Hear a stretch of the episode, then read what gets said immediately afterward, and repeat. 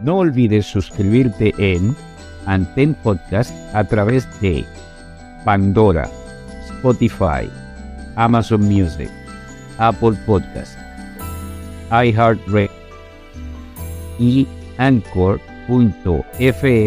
diagonal derecha Aldrin Raya Santiago. Si te gustó lo que escuchaste o viste, no olvides suscribirte y déjanos saber a través de las estrellas cuánto te agradó. Tus comentarios son bastante importantes para nosotros. Pueden hacernos llegar sus comentarios vía email a podantempodcast.gmail.com Un nuevo episodio se presentará cada dos semanas. Y recuerda, nuestras mentes y almas contienen volúmenes escritos de nuestras experiencias y emociones. Si puedes tomar algo de esa colección interna y lo compartes con una persona o más, tu historia contada adquiere vida propia para la eternidad, motivando a otros a través de tu experiencia. Antem Podcast fue creado por Aldrin Santiago. Es producido por Aldrin Santiago y Félix García Hogar.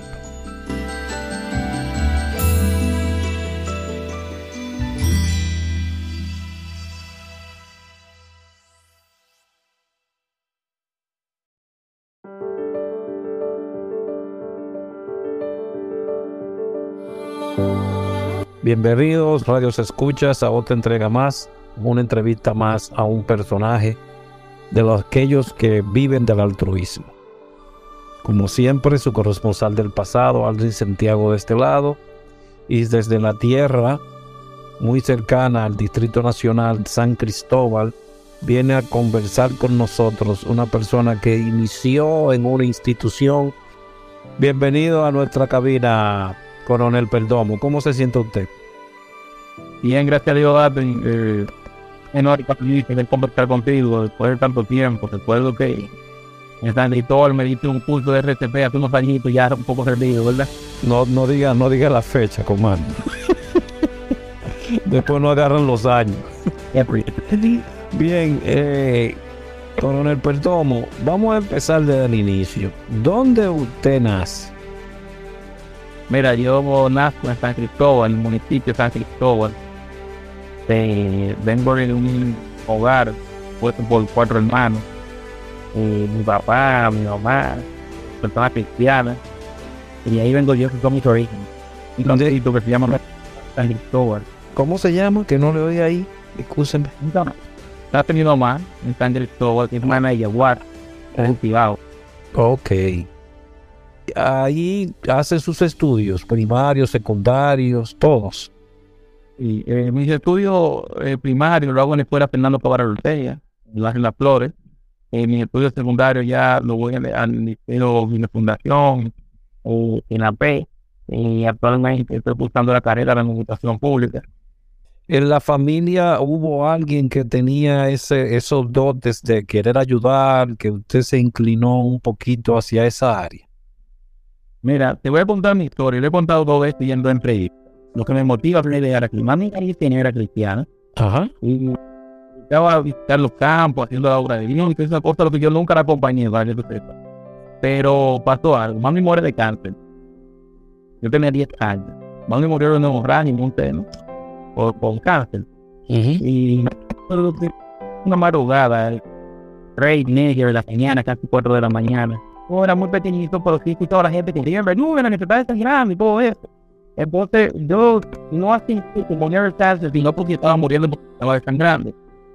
Y para ser muy sincero, de ahí se nace esta, eh, esta vocación en mí de querer ayudar a las demás personas por, por esto, porque yo decía, yo no, yo no puedo permitir que otra persona muera desangrado y no hacer nada.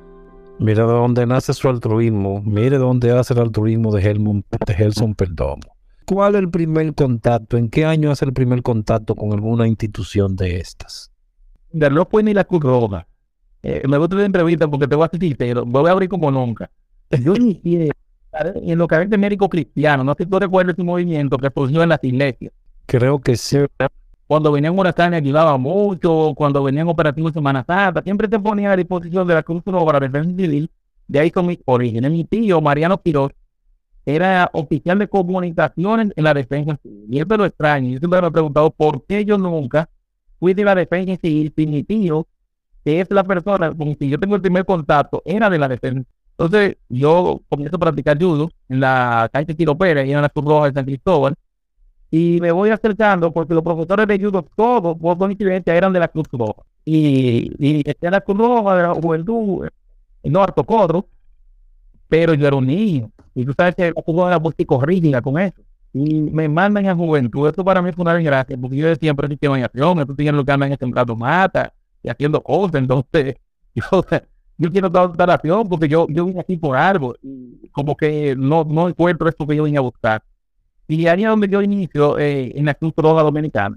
¿De qué año estamos hablando, coronel? Del 95 y 95. Y ya dos años yo tenía mucho tiempo en Cruz Roja, 95. 95, pues, usted tuvo el mandato de nuestro querido amigo José Merete con doble T. Ay, mi amigo y hermano, uno de mis mentores. Siempre que hablo de mi esto, mi mentoría, tengo que hablar de, de JM. Para mí, para tiempo, uno de los recapistas o, o, ¿verdad? Ajá. Con edición. Yo decía el otro día a unos jóvenes que me tocó conversar con ellos, y les decía, mira, JM en su momento se adelantó los tiempos. Estos muchachos que tú ahora con las rodilleras, la punera, los cascos, los arnés, toda la cosa, JM era eso anteriormente. Por lo que yo decía que JM se adelantó al tiempo. Y yo yo creo que sí, al, tiempo en San Cristóbal me refiero, o Santo Domingo iban como un, como un paso adelante en algunas cosas, pero cuando me llega a San Cristóbal con toda esta cosa que se ha puesto, y por lo mío, esto es lo que yo quiero ser.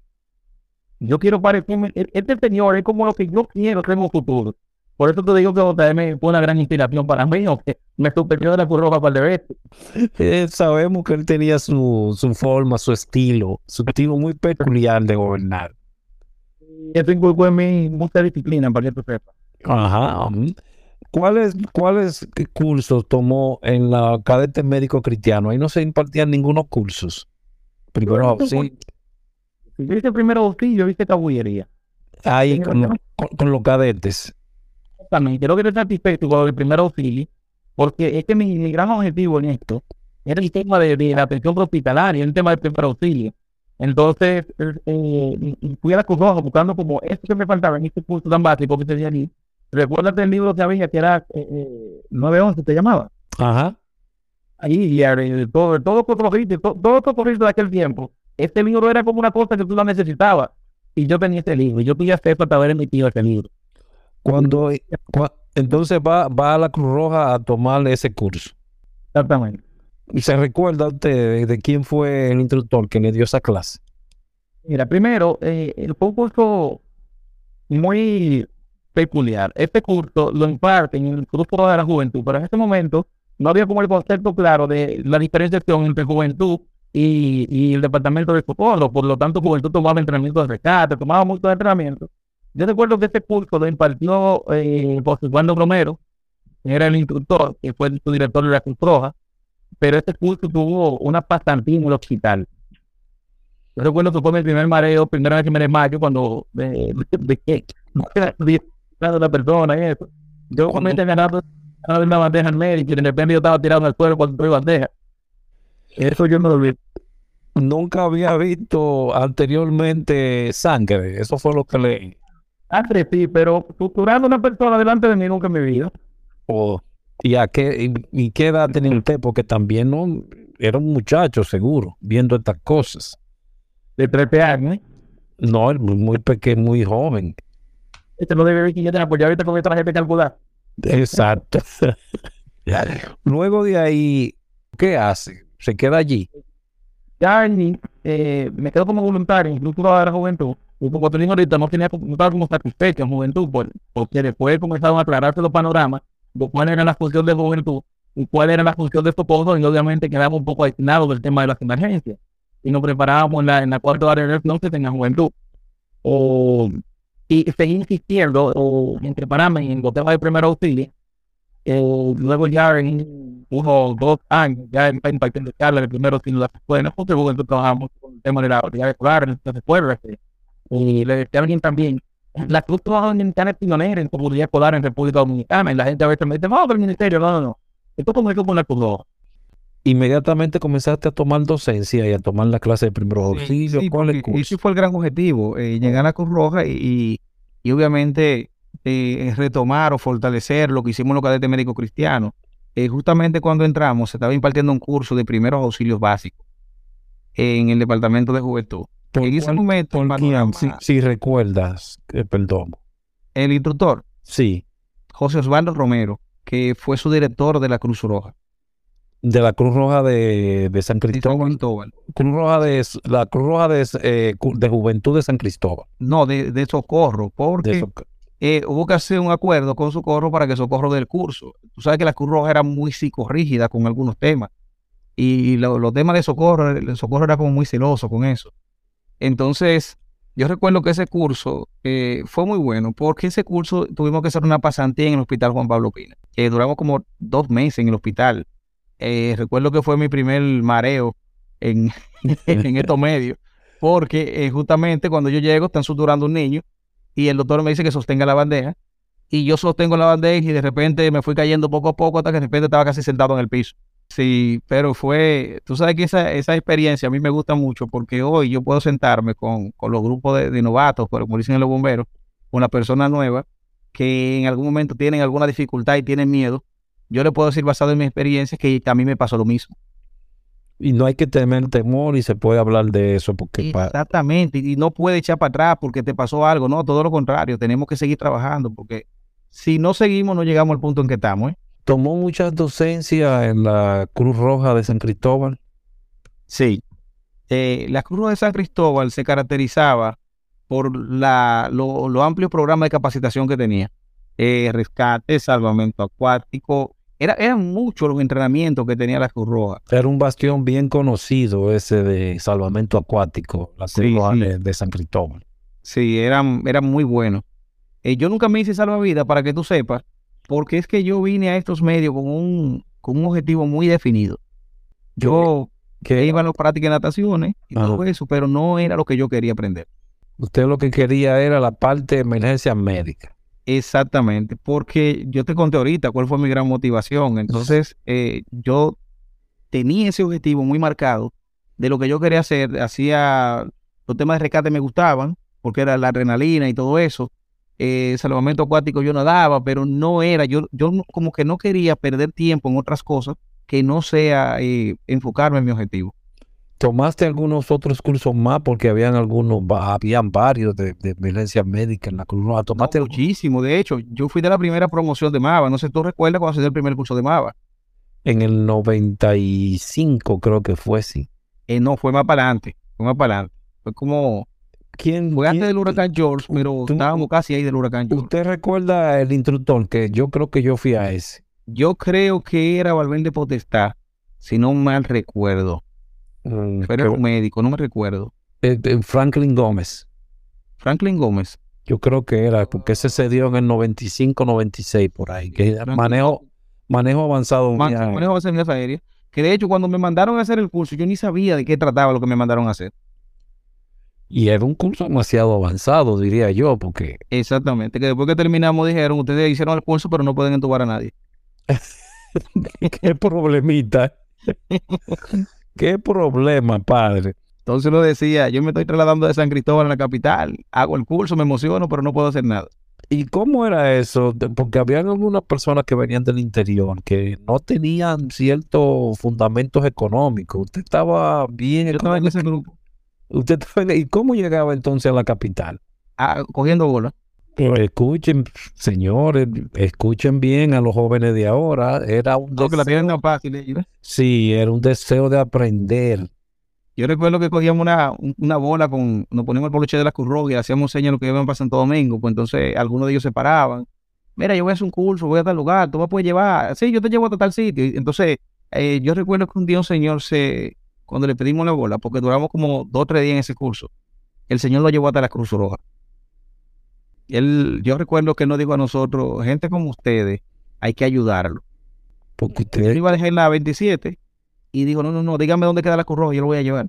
¿cuál es otro curso entonces seguiste tomando dentro de esa área? de-? Entonces te decía que hice Derecho Internacional, Internacional Humanitario, hice Primero Auxilio como 100 veces porque me encantaba, eh, hice eh, Reanimación Cardiopulmonar, hice cuando dieron el primer curso que se dio de uso adecuado de vehículos de emergencia, yo participé en esa primera promoción, eh, hice rescate en altura, eh, eh, rescate básico, fue, fue mucho los entrenamientos que tomamos en la Cruz Roja.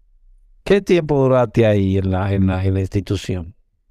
Yo me retiré de la Cruz Roja ya cuando entra, cuando entra la, la gente de Gustavo Lara, Ligia y todas esas personas. O sea, estamos hablando del 2000, 2004, a finales do- del 2003, es cuando yo me retiro de la Cruz Roja y paso a los bomberos.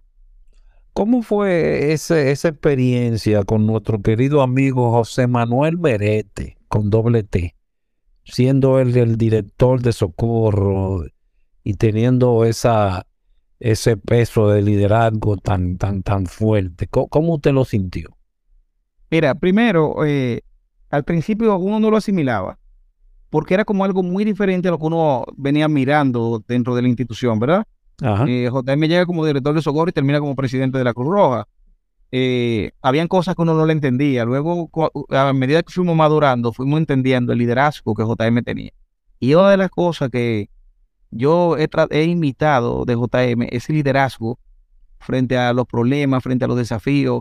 A, tú decir, yo vengo de una estación de, de- de una eh, filial de Cruz Roja pequeña, pero no, yo tengo que crecer y ver el crecimiento que JM tuvo de San Cristóbal a llegar al Consejo Nacional, pues entonces para cualquier joven que va subiendo en un pueblo, eso son cosas admirables. Sí, que lo duro. Él tuvo el ahínco, la perseverancia. ¿Cuántos años estima que duraste ahí? En Cruz Roja, wow, Ah, o duró un tiempito en la Cruz Roja porque entramos en el 95 y, y salimos en el 2004 casi eh, tirando un cálculo, son unos cuantos años, sí. son unos añitos, duramos unos Y añitos po- ya. ¿Y por qué eliges entonces una área tan, tan, diríamos que la, la atención de emergencia es un poquito, se podría decir también eh, peligrosa, riesgosa, pero cuando hablamos de bomberos, el riesgo y el peligro se cuadruplican. Sí, sí. ¿Por qué? ¿Por qué esa área? Mira, eh, los bomberos, porque eh, lo que yo buscaba en la Cruz Roja como que se vio frustrado, ¿verdad? Ajá. Logré muchas cosas en la Cruz Roja. Eh, cuando llegaron los temas de la ambulancia, ya yo era una de las personas elegidas para, para el trabajo en la ambulancia. Y basado en todos esos entrenamientos, pudiéramos decir que nos dimos bueno en lo que hacíamos. Pero al ver como que esos sueños que tú tenías de la Cruz Roja como que se troncharon, eh, desapareció lo que tú buscabas. Entonces buscamos otro norte. Porque seguíamos con el deseo de ayudar, éramos voluntarios. ¿eh? Y paso al cuerpo de bomberos de San Cristóbal. Yo, óyeme, óyeme bien porque yo voy a los bomberos. Se estaba dando un curso de primeros auxilios en los bomberos. Yo quería eh, ver la diferencia entre lo que hacíamos en la Cruz Roja y lo que se hacía en los bomberos. Pues entonces, lo estaba dando una doctora. Y a mí me gusta participar en los entrenamientos. A mí me gusta sentarme adelante y hacer preguntas. Pues entonces la doctora da un receso y me dice, eh, ¿quién eres tú? Y yo le he dicho que yo vengo de la Cruz Roja, que tengo cierta formación. Pues entonces la doctora me dice que si yo la puedo ayudar a dar el curso. Nos quedamos ayudándola con alguna materia porque ella no manejaba los conceptos de primer auxilio. Eh, me invita a pertenecer a los bomberos. Y para serte sincero, yo no sé por qué yo seguí en los bomberos. Porque mi inicio en los bomberos no fueron fáciles. ¿En, qué senti- ¿En qué sentido, perdón? eh, mira, eh, primero había un celo de lo que estaban con lo que llegamos. Llegaron muchos junto contigo. Sí, entonces. todos los que estaban en la Cruz Roja se fueron para los bomberos. Una gran Entonces- estampida. Sí, sí, indiscutible. Entonces, cuando entro a los bomberos, yo recuerdo que me dieron un carnet que decía aspirante a bombero. Y creo que lo tengo por ahí guardado. Eh, pero con el relajito, yo duré un año y pico con ese carnet, de que aspirando a ser bombero. Y al, qui- lo reciben allí, se entra con una capacitación, hay alguna norma, algo. ¿Qué, lo que, qué se hace? Cuéntenme ese los bomberos son proceso. muy celosos. Los bomberos tienen un reglamento que los bomberos viejos lo siguen al pie de la letra. Los bomberos en todo el mundo se apegan mucho a sus tradiciones. Si tú te fijas, hay herramientas de los bomberos de su fundación hasta la fecha. Entonces, los bomberos son como muy apegados a eso. Y esa es la parte que, uno como que le, le, costaba entender por qué no nos aceptaban. Y es que ellos son muy apegados a su forma de entrenar, a todo. Los bomberos tienen como una, una metodología muy diferente para todas las cosas considerando que una institución que se enfrenta al riesgo de manera muy, muy, muy real. O sea, esos tigres no andan de lejito con nada, esos tigres para allá que le dan. Entonces, está bien, con el tiempo nos aceptaron y nos asignaron a todos a la brigada de rescate. Porque nosotros éramos diestros en los temas de rescate. Combinado, eh, totalmente combinado, exacto. Exacto, nos llevaron para allá, entonces en rescate nos asignaron la ambulancia, nos asignaron el camión de rescate, el camión de rescate era un camión muy completo para la época de rescate. Tenía varios, eh, eh, tenía equipos que en la actualidad hay estaciones de bomberos que no sueñan tenerlo. Y nosotros teníamos bote, teníamos equipo de tricación, eh, era, era un equipo bien completo. Mientras nosotros administramos la unidad de rescate, las cosas se mantuvieron muchos años con mucho cuidado. Logramos nosotros apegarnos a las tradiciones de los bomberos, a su forma de hacer las cosas, y tuvimos mucho éxito en esa brigada de rescate. Esa brigada de rescate siempre va a ser, va a ser recordada. Pero éramos voluntarios. Había un celo entre algunos comandantes con los voluntarios, porque ellos decían que es que nosotros llegamos a quitarle su espacio. Pero. Y, ese celo se mantuvo, y te voy a ser sincero, eh, fueron muchos los maltratos que nos sometimos. Y aquella, y aquella necesidad de ayudar lo mantuvo a ustedes todo el tiempo ahí. Aguantando. Aguantando. Yo a veces me pongo, yo a veces me pienso, eh, hoy que yo me dedico a, esto de bombero, ¿por qué no nos retiramos desde que comenzamos? Porque es que, mira, Aldrin, eh, no era fácil. Un día tú te sientes con Federico a conversar, él te va a contar cómo era, porque él fue parte de ese grupo. Eh, cómo nos trataban, todo eso. Pero yo pienso que todo eso nos fue preparando a nosotros para en un futuro hacer las cosas muy diferentes. Y no tratar de el daño que le hicieron, no hacérselo a otro. Me imagino. Exactamente.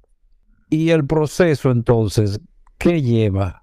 ¿Qué educación lleva? ¿Lleva alguna educación o solamente totalmente empírico? No hay ninguna salones de clase. No, los bomberos, hay que, hay que reconocer, mira, la gente ve los bomberos de fuera y piensa que, que son personas que están ahí y tiran agua. No, no, no, es que en esos tiempos tú tenías que hacerte bombero de verdad. Tú tenías que apegarte a los programas de educación de los bomberos. Tú tenías que lograr hacerte bombero para montarte en el camión. Y eso conllevaba horas de clase en la tarde, siempre eh, había un programa que tú tenías que someter, someterte a ese programa. Eh, si pasaba a la brigada de rescate, por ejemplo, entonces rescate, tú tenías que compartir con los miembros de la unidad de rescate, eh, tomar los entrenamientos, hacer la práctica, participar de los simulacros y luego tú eras parte de la brigada era, un proceso muy dinámico y nosotros lo dinamizamos un poco más ya con, la experiencia que teníamos. Si tú ves las fotos viejas de los bomberos de San Cristóbal, eh, tú dices, oye, los tigres de verdad eh, metían mano. Bueno, hay fotos ahí que, que la he podido ver, creo que de esa misma unidad de rescate, donde se ve al hoy subdirector del COE, en ah, a Eri Matos, Sí, sí. Son varios personajes que eran de la, de la, sede central también. Y, personas que en la actualidad tienen, tienen peso en, el sistema de emergencia. Todo ese proceso entonces comienza desde técnica de bomberotecnia, eh, los ¿cuál es más? Después de la bomberotecnia, porque hay unas prácticas también que se dan. Sí, sí, lo, de bombero es otro mundo. E, esto es muy diferente. Por ejemplo, tú tienes que comenzar con los conceptos básicos de bombero. Tú tienes que comenzar a conocer el fuego, química, física del fuego, comportamiento del fuego. Eh, tú tienes que manejar esa parte. Una vez que tú manejas esa parte, entonces entra la parte de, equipo de protección personal. Eso es un mundo. Sí. Eh, diferentes equipos de protección personal para diferentes niveles de riesgo. Eh, pasa esa parte, luego te va al combate del fuego donde tienes que hacer varias prácticas. Anteriormente hacía una práctica muy, muy fuerte, eh, pero tú tenías que pasar ese proceso. Si pasabas a rescate, entonces a entrenar con la brigada de rescate. Eh, pienso que, que, en ese momento los programas de educación de los bomberos en, en algunos pueblos era más rígido que lo de ahora, porque anteriormente también se hacían compartir. Por ejemplo, los bomberos de San Cristóbal visitaban a los bomberos de Baní y hacían simulacros juntos. Ya no se hace esa parte. Eh, no, no. Eso es muy difícil. Tú sabes que ahora nosotros estamos recuperando esa parte. Aunque no estamos haciendo simulacros, pero lo que estamos haciendo son programas de educación donde juntamos varios cuerpos de bomberos y, damos un tema interesante. Pero no es igual. ¿Por qué se ha perdido esa parte, perdón? ¿A, qué, ¿a qué tú crees que se ha debido? Es, la ley. Mira, la, ley divide los bomberos por municipio, ¿verdad? 140, 147 guiones, eh, eh, perdón, se me fue la ley. El tema es que eh, divide los bomberos por municipio. Cada cuerpo de bomberos entonces tiene un departamento de entrenamiento, que ese departamento de entrenamiento es quien elige la, la metodología de capacitación y todo eso. Entonces, dentro de eso, si no hay persona con la visión que nosotros tenemos, eh, no hay ese, vamos a compartir con otro cuerpo de bomberos para ver su experiencia y que ellos vean la nuestra. Tiene, tiene que ser gente que pienso que debe venir de instituciones como la que iniciamos, donde podíamos visitar la sede central, eh, ver en la sede central las cosas que ellos hacen, traer esa alimentación a San Cristóbal, de San Cristóbal llevarlo a otro lugar, pero los bomberos no son así. Eh, ¿Ha evolucionado o no ha evolucionado? El, ha evolucionado en un punto y en otro eh, no. Yo pienso que los bomberos deben de retroceder y buscar esa parte que han perdido y traerla. Mira, nosotros estamos eh, elaborando capacitaciones junto a otro cuerpo de bomberos buscando esa, esa, esa partecita. Nosotros dimos un curso junto a Daniel Batista en San José de los Llanos, un curso muy interesante.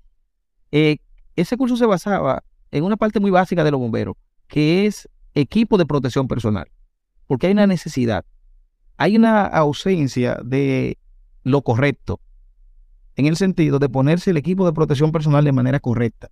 Y nosotros en algunos entrenamientos que tuvimos, alguna conversación, detectamos ese problema y llevamos ese problema a un curso y reunimos bomberos de Santo Domingo Oeste, bomberos de San José de los Llanos, bomberos de San Gregorio de Nigua y lo llevamos a todos y le dimos ese entrenamiento. Eh, ¿Tuvo resultado esto? Sí, muchos resultados. Ahora estamos trabajando en la coordinación de una segunda parte de ese entrenamiento, pero se basó mucho en procedimiento. No llegamos ni siquiera a pagar una vela en ese, en ese, en ese curso, pero se basó en procedimientos. Que son bastante importantes, porque mientras más estandarizados están los procedimientos, ahí estamos logrando tener un solo idioma, que creo que en una emergencia bastante importante. Y, y más una emergencia del caso de fuego e incendio. Tú sabes que las emergencias de bomberos son muy agresivas. Un, incendio eh, depende si es en una vivienda, pudiera propagarse a otra vivienda y hacerte un desastre, si es en una empresa, pero toda emergencia de bombero es muy agresiva y el ataque tiene que ser muy coordinado. Eh, tú tienes que contar con muchos elementos para decir en tal tiempo yo puedo eh, controlar esta situación o esta situación no se me va a salir de la mano y no se va a expandir. Son muchos los elementos que hay que tomar en cuenta, de hecho, para mantener la seguridad del personal. Yo recuerdo, Aldrin, en San Cristóbal hubo un gran incendio en una empresa y hubo que tomar una decisión muy seria porque el edificio ah, tenía riesgo de colapsar. En un momento yo era el oficial de seguridad, estaba el coronel Peñaló como comandante de incidente, el coronel Bernal como eh, jefe de operaciones. Y en un momento nos, nos, reunimos y acordamos lo siguiente. ¿Hay riesgo de expansión? No. ¿Hay riesgo de colapso? Sí. ¿Hay personas, pueden quedar personas atrapadas? Sí. Entonces, sácame a todos los bomberos, retíralo y vamos a hacer un ataque de afuera. Porque se quemó el 90% de la propiedad, no hay riesgo a la vida, no hay riesgo de expansión. Tú no puedes tener tus bomberos trabajando en ese lugar. Eh, yo recuerdo que cinco minutos después colapsó el edificio. ¿Qué hubiese pasado si nosotros no tenemos el juicio de analizar esa situación? ¿Cuántos bomberos hubiese muerto? Hubiese sido grande la carga de personas muertas y la carga de conciencia para los comandantes. Exactamente. Exactamente. los fuegos, eh, con el paso del tiempo, en República Dominicana se van convirtiendo en más agresivos. Yo estuve en la ciudad de Newark y hacíamos una comparación a las estructuras dominicanas y las estructuras en Estados Unidos. Hay una diferencia muy fuerte. El dominicano construye para subirle 10 plantas a la casa si lo dejan. Por lo tanto, construyen vivienda muy fuerte. Pero, ¿qué ha pasado con el código de, construcción? Ha cambiado. Aquí se están construyendo edificios en armazón de metal, pero cubiertos por chirro y otros materiales de construcción, que lo hacen similar a las construcciones en Estados Unidos. Entonces, una de las cosas que yo planteo es, ¿tienen los bomberos la experiencia para trabajar en ese tipo de incendio? No, porque ellos vienen de trabajar en un tipo de construcción y estamos elaborando otras construcciones muy diferentes y no estamos conversando con los bomberos. Y esas construcciones, ¿se tiene data específica dónde se están haciendo? Porque seguramente tiene que ser en esos pueblos como la capital. Mira, yo te diría que te puedo decir que en un 70% de República Dominicana, en, en las eh, eh, ciudades, se están haciendo ese tipo de construcciones. Son más livianas, son más económicas, eh, con el tema de, los sismos también, son sismos resistentes. O sea, es, el futuro de la construcción en República Dominicana. Sin embargo, un bombero en un incendio de interior pudiera quedar atrapado y morir quemado pensando que lo que hay en su alrededor son paredes entonces ahí vamos a jugar el entrenamiento del bombero. Si tiene el entrenamiento para decir, bueno, pues yo voy a salir por esta pared, bueno, pues voy a hacer tal cosa. Entonces, si ese bombero en ese momento no tiene el juicio para hacer eso, ¿qué va a pasar con él? Se está llevando esta capacitación, diríamos concientización más que capacitación sobre este particular ahora a, a, más cuerpos de bomberos a nivel nacional en, las, en la República Dominicana. estamos teniendo conversatorios con algunos jefes de bomberos. Y yo en lo particular estoy gestionando con el CODIA una conferencia sobre construcciones modernas. Porque al final, eh, los bomberos podemos hablar de fuego y todo eso, pero el CODIA te va a hablar de la forma de construir. Ellos son los que manejan el código de construcción, los ingenieros. Entonces, ¿qué es mejor? ¿Qué cosa sería mejor que los bomberos hacer alianza con, con estos gremios que, son los expertos en los temas y que ellos nos expliquen a nosotros la característica, eh, los puntos de inflamabilidad, todo eso para nosotros estar muy claro de lo que se va a hacer a la hora de enfrentar un incendio en una estructura de ese tipo. Muy bueno, muy buenas ideas. Este está incluyendo dentro de este paquete de información la capital o solamente son ustedes como bomberos de San Cristóbal que están haciendo lo que están llevando la voz de alerta y de primera persona a los otros cuerpos de bomberos? Mira, yo te diría que se está masificando. Nosotros dimos hace un tiempo una conferencia en San Juan de la Maguana a la Unión de Bomberos del Sur. Y esa conferencia se basaba en liderazgo y administración de estaciones de bomberos. Cuando tú hablas de, un jefe de bomberos, obligatoriamente tiene que hablar del liderazgo. Eso es sí o sí. Entonces, ya que estamos teniendo esos encuentros regionales, eh, estamos aprovechándolo para llevar eh, eh, este mensaje que, que, es bueno para los bomberos. los bomberos están divididos por regiones y tienen uniones de bomberos, Unión de Bomberos de la región sur, Unión de Bomberos de la región norte, región este y la Unión Nacional de Bomberos, que son estos los escenarios que tú puedes aprovechar para hacer cambios, para que las cosas mejoren no quizás todo el mundo lo va a hacer, pero si nosotros hablamos y 20 jefes de bomberos asimilan lo que nosotros queremos, queremos hacer, yo creo que vamos logrando el objetivo de, este proceso. ¿Por qué ha sido tan difícil el camino, Perdomo, en, este aspecto? Es, es por la falta de comunicación y de iniciativa. Eh, al los bomberos ser así como tan psicorrígido, como tan encerrado en, en, sus principios, esto, esto no ha sido fácil. Eh, yo sentarme, hablar con, con, esos viejos robles de las cosas que uno quiere hacer, en su momento si te escuchan, te ponen la atención, en otro momento dicen, este muchachito está como inventando mucho, y así, pero yo pienso que, que despacio lo vamos logrando. Hay un, un cambio generacional dentro de los bomberos y personas como yo llegamos a dirigir estaciones de bomberos, el jefe de bomberos San Cristóbal, en nuestro amigo Candelario que estuvo en Santo Domingo Oeste, y otros jefes de bomberos que, que tienen esa visión y bueno, pues, pues, nos sentamos, conversamos, tratamos los temas y, le buscamos la vuelta a las cosas, hacemos entrenamiento en conjunto y, y al paso yo creo que, que sí, se va a ir logrando, porque se va viendo una diferencia entre lo que están pensando así y lo que no están pensando así. Sí, porque siempre hay una lucha con ese cambio generacional de gente que tienen cierto tiempo dentro de las instituciones y no quieren dejar pasar esas nuevas ideas, que al final pasarán y se lograrán, porque es, el, es el cambio generacional que lo pide, es la vida que lo pide.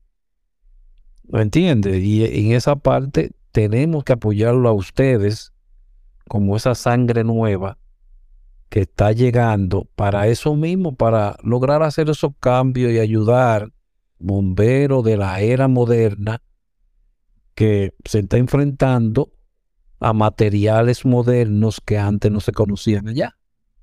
Es así. Es así. ¿Crees, Perdomo, que se va a llegar, que se va a alcanzar? ¿Ha tenido algún avance? ¿O se está deteniendo? ¿O hace falta más unión ahí dentro? Mira, eh, sí se están llegando a acuerdos, sí la cosa está mejorando.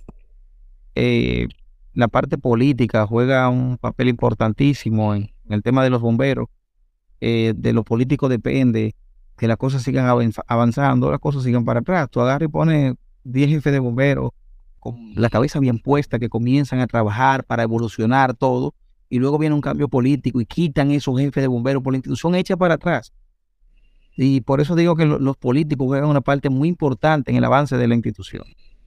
Yo pienso muy diferente a personas que dicen que, que lo político, es que nuestro sistema depende de eso. Quiera yo o no, mi jefe es un alcalde, es un político. Eh, en mi caso, mira, mi caso muy, muy particular, porque yo soy jefe de bombero en un lugar donde yo no vivo. Yo no soy de Nigo el alcalde me dice, yo quiero que usted sea el jefe de, bomberos justamente porque usted tiene visión y porque usted no es de aquí, como usted no hay ningún compromiso político. Yo no quiero política dentro de esa institución. Un aplauso para ese alcalde. No, tremendo. Te digo, mira, cuando el alcalde me dijo eso, yo le dije, pues yo acepto trabajar con usted. Un aplauso para ese alcalde que creo que son pocos los casos de República Dominicana con, esa característica. Con esa característica, claro. te lo digo de ah, verdad. Porque te lo digo de verdad. Lo hay una cápsula que yo hice de bomberotecnia, la bomberotecnia y la evolución en el tiempo. Está aquí como de 40 minutos dentro del podcast. Y es desde los años, desde los, todo se creó con los romanos y los romanos lo tenían bajo el gobernador. Es decir, que todo viene desde hace dos mil, tres mil años atrás. Eso usted no lo va a poder cambiar. No, eso es imposible. Eso es imposible, ¿me entiende? Porque al final es una gobernación.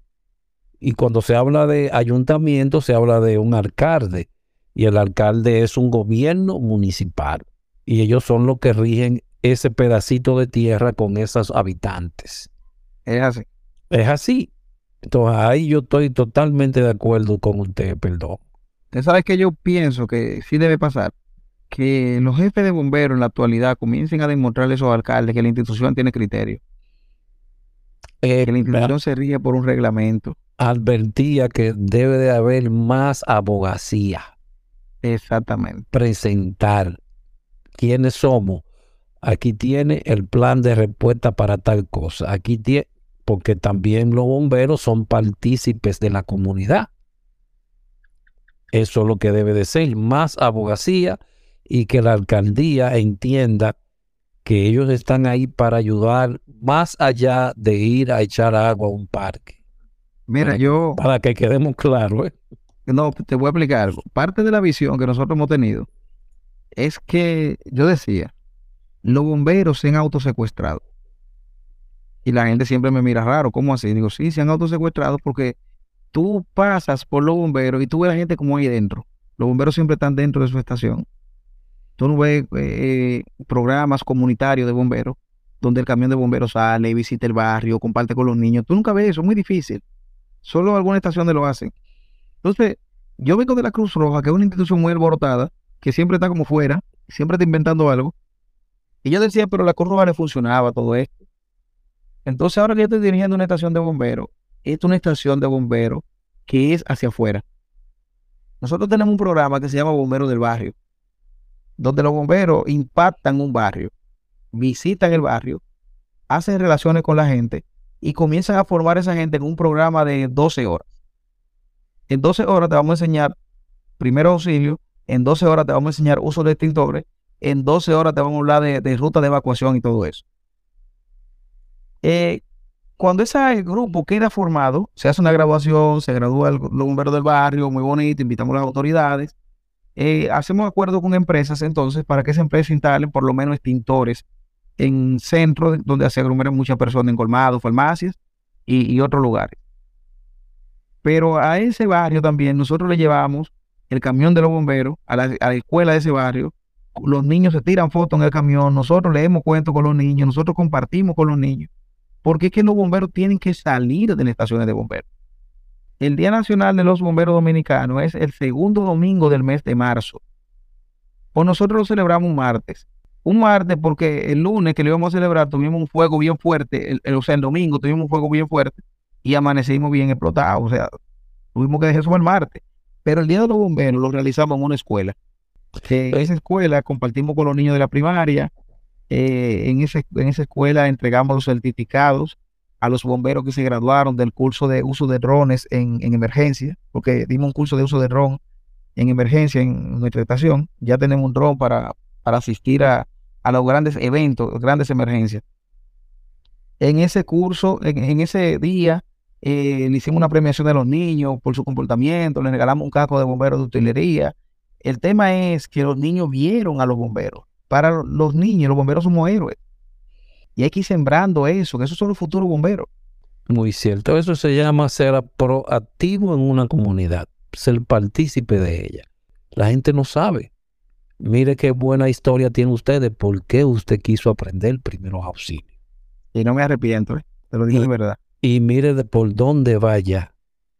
Entonces, esas son las historias que otros tienen que escuchar porque usted no sabe a quién va a tocar su historia cuando oiga este podcast.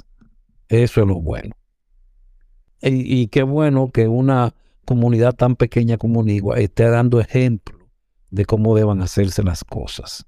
Pero mira, yo te voy a decir una cosa de la comunidad de Nigua, un municipio precioso con mucha historia, primera revolución negra de América Latina comienza por allí. y Es mucha la historia que Nigua tiene. Nigua tiene una característica muy especial es un municipio de 42 kilómetros cuadrados, de 48 mil habitantes, con cuatro parques industriales. Sumado el número de personas de los parques industriales, estamos hablando de una movilidad diaria de 25 mil personas laboral de los parques industriales. Parques industriales que tienen diversas empresas con diversos procesos, donde se maneja un gran porcentaje de la economía de República Dominicana, en Jaina y Nigua. Sí. Pero con unos niveles de riesgo muy altos. Ahora, ¿Por qué razón en Nigua podemos decir que dentro de sus parques hace más de tres años que no hay un incendio? Nosotros tenemos un departamento técnico que se encarga de las inspecciones, o sea, la vigilancia del cumplimiento de las normas en los parques industriales. Cada año el técnico tiene que visitar empresa por empresa, verificar el cumplimiento de las normas. Si, si, el si la empresa cumple, el técnico certifica o los bomberos certifican. Pero para fortalecer ese departamento técnico, ahora formamos también el departamento de ingeniería, que está compuesto por ingenieros. Cuando hay alguna consulta, por ejemplo, un parque hace una ampliación y quiere montar un dispositivo contra incendio, eh, y hay que hacer algunos cálculos. Entonces nosotros mandamos el departamento de ingeniería con el departamento técnico y ellos colaboran con los diseñadores a que ese dispositivo que se va a instalar ahí funcione y que sea compatible con el dispositivo de los bomberos. Cosa que eso es normal en países desarrollados, que es obligatorio, algo normal. Es un tema de visión. Sí. ¿Tiene alguna palabra que decir a esas personas que hoy escucharán, que escucharán dentro de poco este podcast y que usted tenga que decirle algo a esa persona en especial para que se logre el cambio? Mira, primero, yo te voy a decir una cosa, basado en mi historia, que me, me encanta contarla hay que, hay, hay que ponerle gana a las cosas. Hay que ponerle gana. Hay que tener compromiso. Y los, los liderazgos se desarrollan a través del compromiso, a través de la seriedad, de hacer las cosas diferentes, de tener ese compromiso de administrar la cosa pública y que nadie te pueda señalar. Hacer mucho con poco. Pero en esto hay que tener mucho compromiso. Yo le exhorto a los jóvenes que, que van subiendo en estos medios, que dicen es difícil llegar a ser jefe de bomberos. Yo nunca pensé que era difícil. Yo lo que sí entendía que no estaba preparado para eso. El tiempo nos fue puliendo hasta llegar hoy a la posición que tenemos y poder en la actualidad decir que lo hemos logrado y que somos parte del cambio y que seguimos motivando a esos jóvenes que vienen ahí detrás a que entiendan que se puede. Y que tengan presente que tienen que ser proactivos en su comunidad. Es así. Participar, participar con ella. Entregar también a las alcaldías documentos de que ustedes están trabajando, que ustedes no son una carga más. Eso es así, hay que rendir cuenta. Hay que rendir cuenta, ¿verdad? Y que no son una carga más, porque son partícipes de un cambio dentro de la misma comunidad. Yo te voy a decir una cosa para cerrar. La, la palabra clave de esto es insistir, persistir y nunca desistir. Gracias, comandante Perdomo, por esas palabras.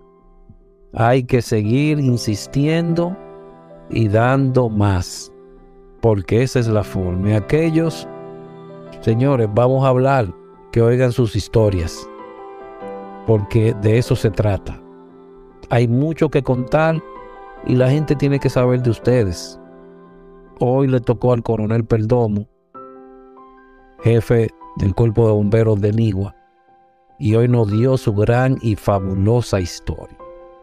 Muchísimas gracias, coronel Perdomo, por su atención y haberse hecho eco de esta llamada cuando le dije, Gelson, cuento contigo. Y me, de inmediato dijiste que sí. Mil gracias, perdón.